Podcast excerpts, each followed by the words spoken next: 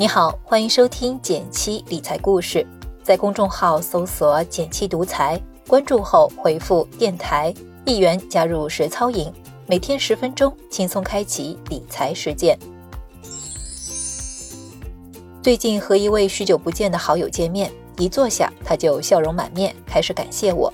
还好上次听你的建议，回去我就买了一只基金，现在账上已经有两万块了，像白捡回来的一样。原来上次吃饭的时候，我建议他做基金定投，他就选了一只基金买入，钱不多，就五千块。不过他同时设置了每周定投五百块。前几天一看，不知不觉已经攒下两万多块了。我看了看他的定投记录，这笔投资目前的收益并不高，只有不到百分之四。但如果能中途卖在高点，收益还能至少翻一倍。我忍不住问他：没有卖在高点，你现在会后悔吗？他摇摇头，没有半点遗憾。你知道我做的最正确的事情是什么吗？就是在设好定投之后，完全忘记了这件事。朋友很清楚的知道，如果他持续关注这只基金，与其说能判断高点，更可能是在基金不断下跌的时候，忍不住抛出，反而亏损。即便他运气好，能踩准时点赚更多钱，但是这笔钱现在多半已经被他花掉了。所以现在看看账上的两万多，他反而更加笃定，觉得应该坚持下去。因为每周五百块的自动定投对他的日常生活并没有太大的影响，但是从曾经的月光到现在不知不觉攒下来两万多块钱，像他说的那样，就像白捡的钱一样，特别开心。为什么不继续坚持下去呢？朋友的做法让我很感慨，尤其是他那句“最正确的是定投完就忘了他”。常有人留言说，他们用定投这个不断被推荐的赚钱方法，最终却没有赚到钱，甚至还亏了。定投亏了百分之二十，看着心惊肉跳的亏损数，忍痛卖出结束定投。定投刚满一年，突然急用钱，不得不被迫卖出。问题出在哪里呢？我遇到的很多投资者大概可以分为两类，一类愿意花很多时间精力去研究理财投资。他们往往会不断学习，并根据市场变化调整自己的投资配置。投资上可以多些主动决策，来获取更好的收益。而另一类则希望投资能够轻松自由、省时省事，对于市场平均收益就能满足。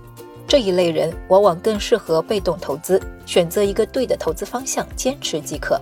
但如果你既没有投入时间和精力去深入研究投资原理，又频繁买入卖出或者盯着涨跌，就很容易出现用着省心的方法，却操心的亏了钱。我的那位朋友深知自己不是专业做投资的料，选择了遵循一个最基本的投资操作：基金定投，长期持有。其实忘了它的背后，正是长期心态在发挥作用。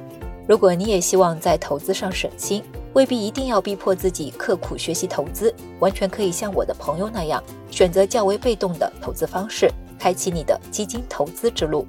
总结了三个简单行动步骤和你分享。第一步，做好基本功。我一直说不懂不投，虽然我们要走省心的投资路径，但最基本的功课仍然不可或缺。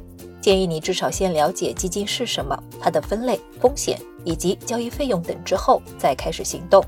随着你投资的深入，开始补充必备的关键知识。第二步，确定买什么。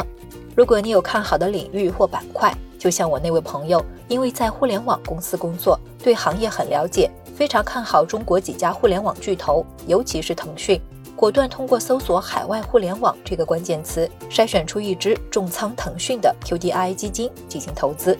如果你对基金了解不多，建议从大的指数基金开始投资。比如我们一直说的沪深三百指数基金、中证五百指数基金等等。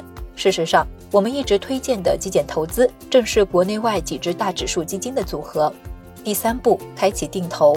现在就算一算，每周或者每月拿出多少钱，既不影响你的生活，又能让你毫无顾虑的立刻行动起来。三百元、五百元还是一千元？建议从一个让你最无感的数字开始，在购买基金的网站或者 APP 上。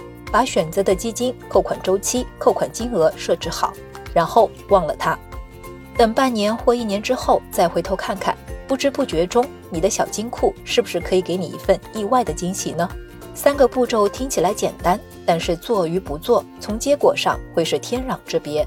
很多时候，好好赚钱并不是通过刻苦学习来实现的，而是简简单单的想好了立刻去做。减七亿元实操营最受小伙伴们喜欢的就是带你上手，在这里不仅可以和三百万小伙伴一起系统学理财，还能通过实践开启你的钱生钱之路。课程包含减七独家的万能理财模型，帮助你搭建健康的财务体系，让你的财富稳健增长。在文字区找到一元式操营加入方法，我们等你组团变富。好了，今天就到这里了。最后再提醒一下，微信搜索并关注“减七独裁，记得回复“电台”，你真的会变有钱哦。